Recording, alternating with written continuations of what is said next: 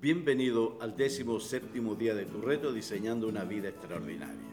Y recuerda, hoy das un paso más para ser extraordinario o extraordinaria y alcanzar el oro al final del arco iris. Personas como tú son recompensadas por la vida y por Dios. Un placer tenerte una vez más. Hoy exploraremos nuestra vida social porque somos seres sociales interactuamos con todo el mundo y nos conectamos para compartir en forma intelectual, emocional. Y compartimos vacaciones, salidas, tópicos, momentos, cenas, navidades, etc. No somos ermitaños en esta vida. En el video de ayer, recordemos algo, hablamos sobre qué, qué es lo más importante en la formación de los hijos. Se recordó que los padres no son sus dueños, solo es una asignación temporal hasta que ellos vuelen por sí mismos. También se le enseñó cuatro áreas fundamentales en la crianza. Que sean independientes, sean felices, sean saludables y desafiantes. Hoy construimos, construiremos un camino para transitar y construir desde ahí un cimiento para forjar amistades de alta calidad. Las relaciones nuestras deben ser vistas como una inversión para nuestra vida, porque muchas de nuestras alegrías también tienen que ver con esta área.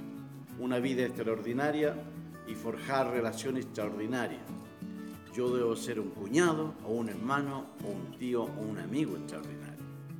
Y para ello, debo invertir tiempo en ello y ser una influencia positiva. Participar con ellos para no arrastrarme en sus malos hábitos.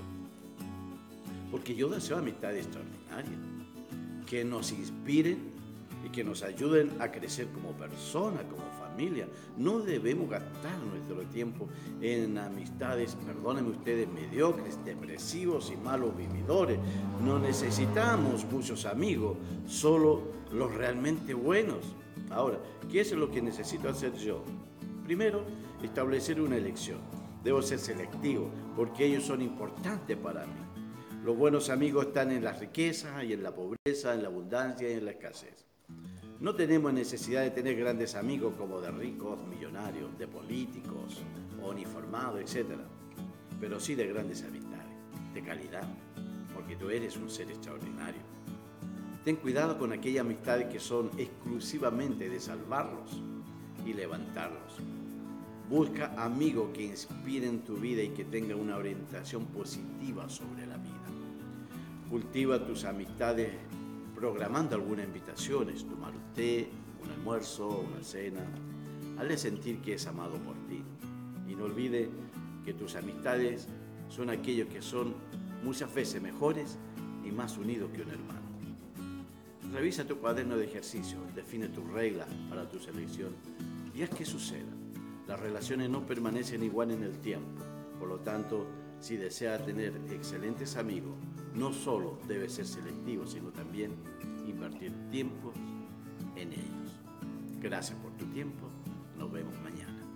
Bye.